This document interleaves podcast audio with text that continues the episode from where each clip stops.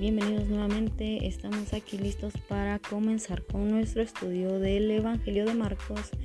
Esta vez el capítulo número 4. Voy a leer los versos correspondientes del 1 al 20 y posteriormente comentaré esta sección.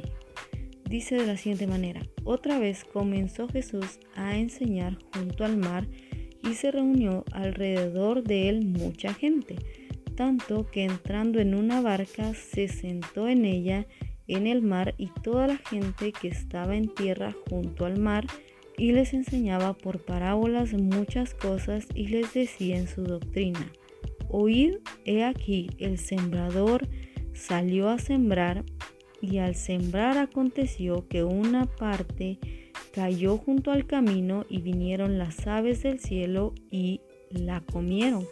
Otra parte cayó en pedregales donde no tenía mucha tierra y brotó pronto porque no tenía profundidad de tierra. Pero salió el sol, se quemó y porque no tenía raíz, se secó. Otra parte cayó entre espinos y los espinos crecieron y la ahogaron y no dio fruto pero otra parte cayó en buena tierra y dio frutos, pues brotó y creció y produjo a 30, a 60 y a 100 por uno. Entonces les dijo, el que tiene oídos para oír, oiga.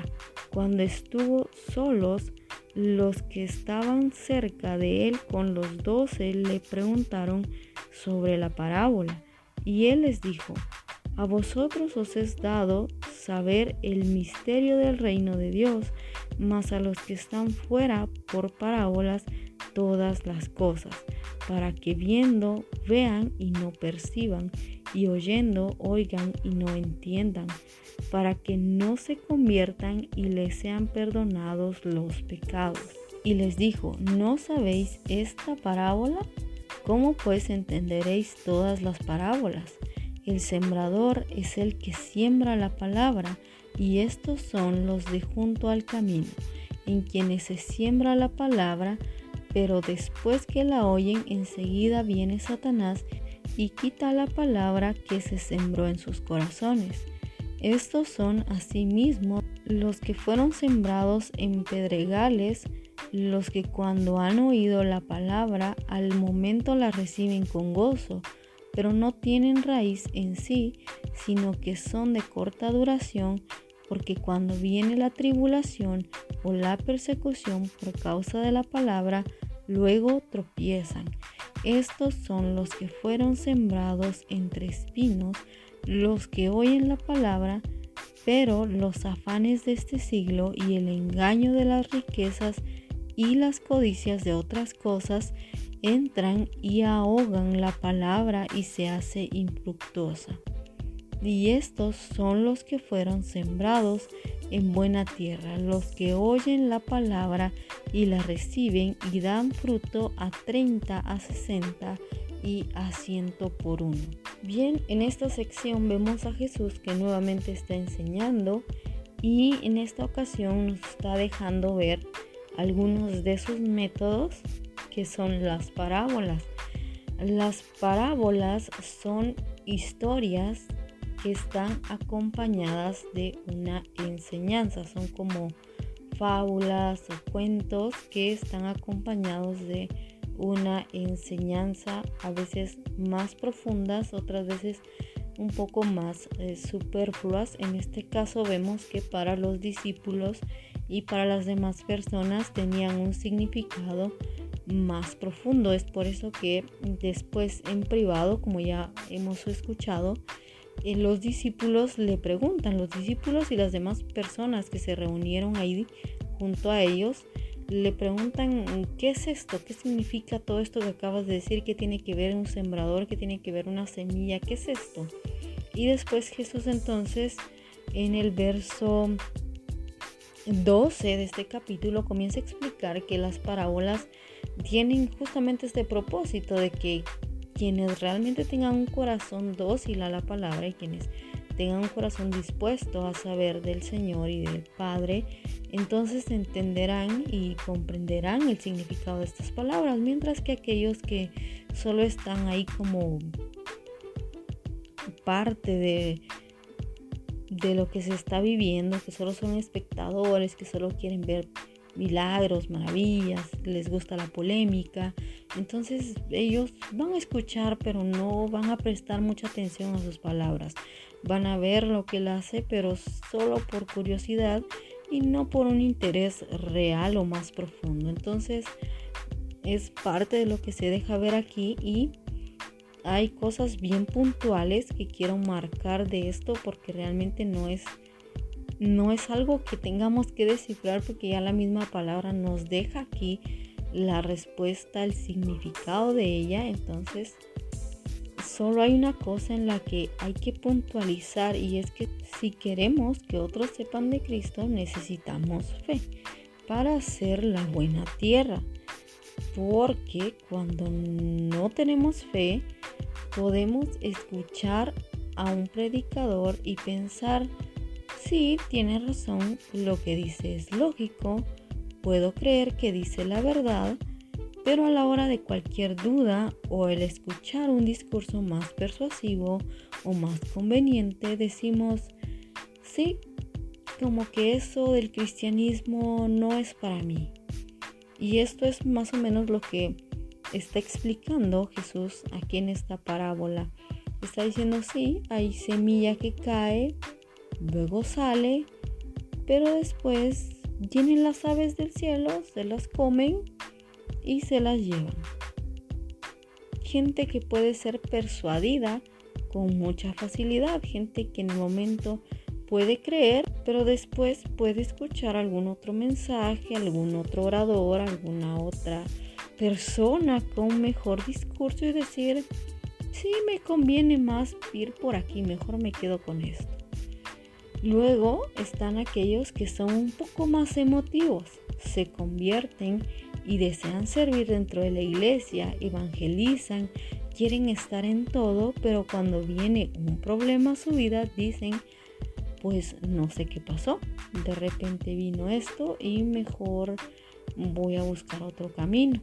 Hay una peculiaridad y es que el problema al que se refiere Jesús es hacer objeto de burlas, rechazo o provocaciones por causa del Evangelio.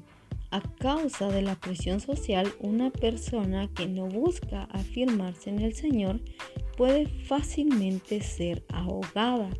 Luego están los que se convierten, pero en lugar de ver a Dios como su proveedor y confiar en Él, para progresar prefieren olvidarse de él y buscar riquezas, a veces de manera correcta y otras veces de manera no tan correcta. También esto me recuerda a algo que me contaron hace algún tiempo. Un hombre recién convertido, muy activo dentro de la iglesia, asistía a casi todos los servicios y estaba deseoso de aprender más de la Biblia. Él deseaba comprar un carro, así que pedía por eso y un día dijo, si Dios me da el carro, lo voy a usar para servirle más. Será para el beneficio de la congregación. Al poco tiempo la oportunidad se dio y tuvo su carro. Al principio llegaba en él a los servicios, pero después el vehículo tuvo más importancia que la iglesia. No puedo asegurar que tuvo más importancia que Dios. Lo cierto es que al carro hubo que mejorarle el sistema de sonido, polarizar las ventanas, etcétera, etcétera. Finalmente, él dejó de asistir a la iglesia, se buscó otro camino, otra actividad, cualquier otra cosa, pero terminó yéndose. Obtuvo lo que quería y se fue. Posteriormente quizás regresó, quizás no, eh, no lo sé. Pero esto me hace pensar en que no necesariamente hay que volverse rico para olvidar a Dios. Basta con tener algo que se gane más nuestra atención y por supuesto el corazón para que queramos darle todo nuestro tiempo y recursos. Cualquier otra cosa que nos ayude a conseguirlo o retenerlo, siendo más honesta, podríamos trabajar 24/7 y aún así buscar un poco de tiempo para orar, leer la Biblia, escuchar alguna predicación, hablarle de Cristo a algún compañero o compañera de trabajo, porque he visto árboles crecer fuertes en tierra rocosa, he visto por el camino flores silvestres crecer y retoñar una y otra vez. Lo que quiero decir es que la semilla del Evangelio puede ser sembrada en nosotros sin importar las condiciones en las que estemos. La salvación es para todos sin excepción, pero de nosotros depende dejar que florezca o desecharla. No estoy diciendo que los problemas no afecten o que la economía no sea importante, sino que si Jesús dice que se puede, que esa semilla puede caer en una tierra que duda de él, que fácilmente puede ser llevada por otros, que se deja llevar por la aceptación del mundo y que disfrutaría tener todos los placeres que el mundo le pueda dar, significa que hay oportunidad de que la fe obre un milagro en esa tierra. ¿Va a costar más? Probablemente. El enemigo va a intentar distraer, confundir, atraer, culpar, traer ansiedad y preocupación. Sí. Pero la invitación es aferrarse a la palabra, creer en que si Él lo dijo, lo va a hacer, aunque seamos como ese padre que dijo, creo, ayuda mi incredulidad en Marcos 9:24. Es decir, hay que pedirle al Señor que nos ayude a superar nuestra incredulidad y frente a los problemas recordar que siempre los habrán, pero Él nos ofrece descanso y nos afirma que Él ha vencido al mundo y sus aflicciones. Por lo cual, ya sea que nos cueste más o que seamos bastante receptivos al mensaje de salvación, necesitamos aferrarnos a Cristo y alimentarnos de su palabra para crecer y tener bases sólidas porque nuestra fe no es ciega. Hay muchísimas pruebas de que lo que la Biblia dice es verdad. En lo referente a la semilla que cayó en buena tierra, esta es la que debiéramos procurar ser.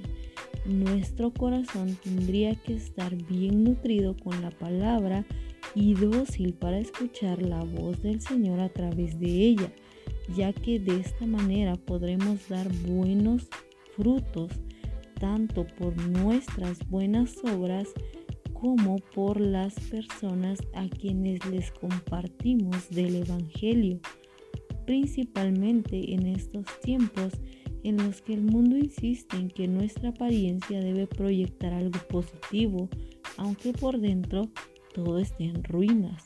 Para que nuestro corazón sea buena tierra, tiene que ser sincero, íntegro ante el Señor, porque entonces Él podrá trabajar nuestro corazón tal como el agricultor lo hace para que sus cultivos sean de la mejor calidad, ya que no toda tierra se trabaja igual y no toda requiere la misma cantidad de abono o limpieza. Estos son los cuidados que un agricultor tiene que tener al momento de sembrar, es decir, se siembra la semilla, pero antes debe haber un estudio de esta tierra. Es más o menos lo que Jesús está diciendo en esta parábola o con esta parábola al hablar de los tipos de tierra que puede, que puede encontrarse la semilla de la palabra. Ahora yo creo que si él está diciendo, bueno, puede caer y puede brotar, eso nos da una oportunidad y es, justamente lo que decía. El Evangelio es para todos. no es solo para un grupito, no es para los que se sienten o se creen más sabios, más santos, sino es para todos, es para el que está más perdido, es para el que está mejor, es para el que está peor, es para cualquiera. Y si hay oportunidad y si han escuchado la palabra, si en este momento la están escuchando, es el Señor en sus vidas. Puede ser que ustedes dentro de un rato escuchen a alguien mejor, con más elocuencia, más, no sé, con mejor habilidad comunicativa y puedan verse más persuadidos por un mensaje motivacional o por cualquier otra cosa, pero el Señor está poniendo una semilla en su corazón y creo que lo mejor que se puede hacer es aferrarse. Como dije, yo he visto plantitas vivir tranquilas, fuertes, algunas casi con la raíz colgando porque la tierra no es apta, pero ahí está. Quizás no seamos los mejores cristianos, pero tratemos de aferrarnos, aferrémonos a la vida cristiana, a la vida que está en Cristo. No se trata de hacer rituales, de hacer todo lo que se supone que un cristiano debe hacer, sino se trata de aferrarme a la vida que es Cristo, tratar de dar lo mejor de mí por tal de ser agradable a Él, por tal de tener la vida eterna y estar con Él. Versos 21 al 25 y con estos últimos versos voy a terminar este estudio y dejaremos los demás para la próxima semana. También les dijo, ¿acaso se trae la luz para ponerla debajo del almud o debajo de la cama? No es para ponerla en el candelero, porque no hay nada oculto que no haya de ser manifestado, ni escondido que no haya de salir a la luz. Si alguno tiene oídos para oír, oiga. Les dijo también, Mirad lo que oís, porque con la medida con que medís os será medido, y aún se os añadirá a vosotros los que oís.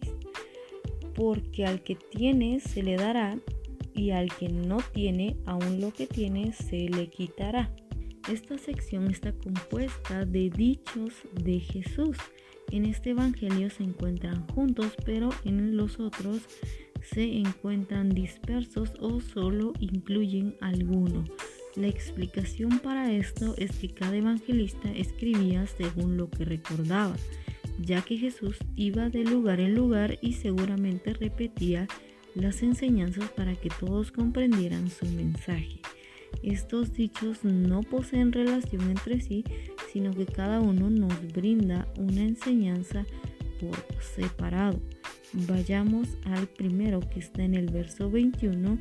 Nos dice que una luz no está diseñada para ocultar su resplandor, sino para que éste ilumine en la oscuridad y le permita a las personas ver lo que hay a su alrededor y por dónde es que puede ir. Esconderla sería como si en medio de un apagón, en vez de usar la linterna para alumbrarnos, la pusiéramos en el suelo y luego la cubriéramos eh, con cualquier cosa, entonces no serviría de nada, por lo cual Jesús les está dando a entender que el Evangelio debe ser visto, más que visto, tiene que ser efectivo. Verso 22, porque no hay nada que esté escondido que la luz no haya de mostrarlo. En este punto es cuando necesitamos comprender que de la manera en que se esperaba que los discípulos no escondieran el Evangelio, nosotros tampoco. En cuanto a la efectividad, me refiero a que nuestro testimonio es lo que hará que la luz de Cristo se note en nosotros. Por supuesto que es necesario hablar, pero las palabras son mucho más efectivas cuando van acompañadas de nuestras acciones no está bien que hablemos de algo o que estemos jactándonos más que todo de algo que no vivimos. No podríamos, por ejemplo, decir la puntualidad es lo más importante en la vida y quien no respeta la hora o el tiempo justo de entrada o de llegar a algún lugar es un irresponsable y decir tantas cosas cuando nosotros somos los primeros en llegar tarde, cuando nosotros somos los primeros en decir, ah, bueno, dijeron a una hora, pues llegamos media hora después. O sea, no, no podemos hablar de algo si no lo estamos viviendo, no lo estamos cumpliendo. Entonces, está bien que hablemos a otros de la salvación, pero procuremos también que nuestras acciones sean consecuentes a lo que estamos diciendo. Más allá de esto, lo que Jesús le está diciendo, o más bien aclarando, es lo que vemos en el verso 12. A ellos se les está dando la oportunidad de conocer el misterio más grande que cualquier israelita podría tener, la salvación y el reino de Dios en la tierra, en vivo y a todo color. Dios vino para revelarles el secreto del reino. Dios vino para revelarles el misterio del reino de los cielos, aquello de lo que los profetas escribieron y vieron de lejos preguntándose cómo sería. Ellos lo estaban viendo y tocando y siendo testigos de su poder. Lo que les tocaba ya no era guardarlo como un secreto, sino proclamarlo y guiar a otros al conocimiento del significado de todo lo que por años fue un misterio divino. Versos 23 y 24, las palabras redundantes en el texto sirven para darle mayor importancia, como tratar de llamar más la atención de los oyentes. Les dice que presten mucha atención a lo que están aprendiendo porque dependiendo de cuánto crean y sean capaces de poner en práctica, será como reciban. Y si su fe es genuina, tendrán frutos. Probablemente a esto se refiera también Primera de Corintios 3:12. El pasaje propiamente es para corregir a los corintios debido a sus pleitos y divisiones.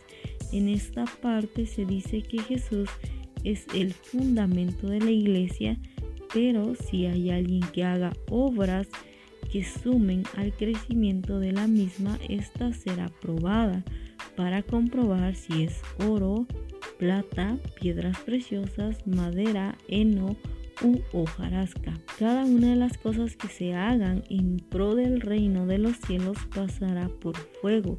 Me gusta que el mismo texto aclara que si la obra se quema y termina consumida, el individuo igual será salvo, pues recordemos que la salvación es un regalo, mientras que las recompensas que Dios da pueden recibirse aquí en vida o en la eternidad. Un ejemplo de ello es Lázaro en la parábola de Lucas 16, 20 al 25 y David que pudo tener recompensas durante su vida y seguramente las tendrá la eternidad también. Cabe mencionar que cuando digo esto de David me estoy refiriendo no solo a lo material, pues recordemos que Dios le dio paz, gozo, perdón, consuelo, dirección y más.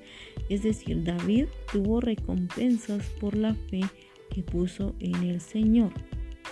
Verso 25 tiene un sentido más cognoscitivo, es decir, si alguien consideraba saber algo de Dios y de la ley y escuchaba las palabras de Jesús y las ponía en práctica, tendría mayor entendimiento de las escrituras y por ende de Dios Padre, mientras que aquellos que lo rechazaron y, que le rechazan, aún el conocimiento que creen tener terminará alejándolos más de la verdad, como fue el caso de aquellos que conocían y celosamente decían cuidar la ley y su cumplimiento.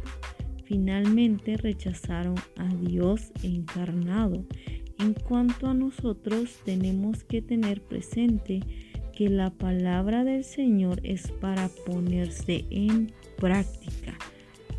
A veces estamos bien solo yendo a los servicios, escuchando predicaciones o viendo contenido cristiano. Todo esto sin que nuestra vida tenga algún tipo de cambio. Quiero hacer énfasis en esto. Cuando realmente creemos en el Señor y tenemos disposición a escuchar para poner en práctica la palabra, esta eventualmente generará un cambio en nosotros. De no ser así, podemos saber mucho, pero probablemente no haya fe en nosotros porque la fe nos motiva a hacer buenas obras. Esto lo digo también recordando lo que dice Santiago, la fe sin obras es una fe muerta. Entonces, no nos sirve decir que sabemos mucho si no somos capaces de poner en práctica ni tan solo un poquitito de lo mucho que sabemos. No se trata de que hagamos todo de una sola vez, sino que día con día podamos hacer algo de lo que la palabra nos está instruyendo. En este punto también es importante recordar que el Espíritu Santo nos ayuda en estas cosas. No estamos solos, es la obra de Cristo en nosotros. Por eso digo que eventualmente la palabra generará un cambio en nosotros. Nosotros vamos a tener eso que la palabra nos insta, pero será eventualmente, eventualmente hará una transformación en nosotros y podremos poner de manifiesto el fruto del Espíritu, del cual también me parece que hemos hablado en algún momento. Y es importante recordar esto. Creo que está bien que terminemos aquí porque finalmente nos insta esto, a dar a conocer el Evangelio y a dar a conocer el fruto que viene de este Evangelio. No es un evangelio que debe esconderse, no es un evangelio que nos lleve a aislarnos de otros, no es un evangelio que nos haga ser superiores a otros, sino es un evangelio que nos motiva a mezclarnos con otros y sobre todo a resistir y aferrarnos a Dios que es quien nos da la vida. Que el Señor les bendiga y los espero la próxima semana.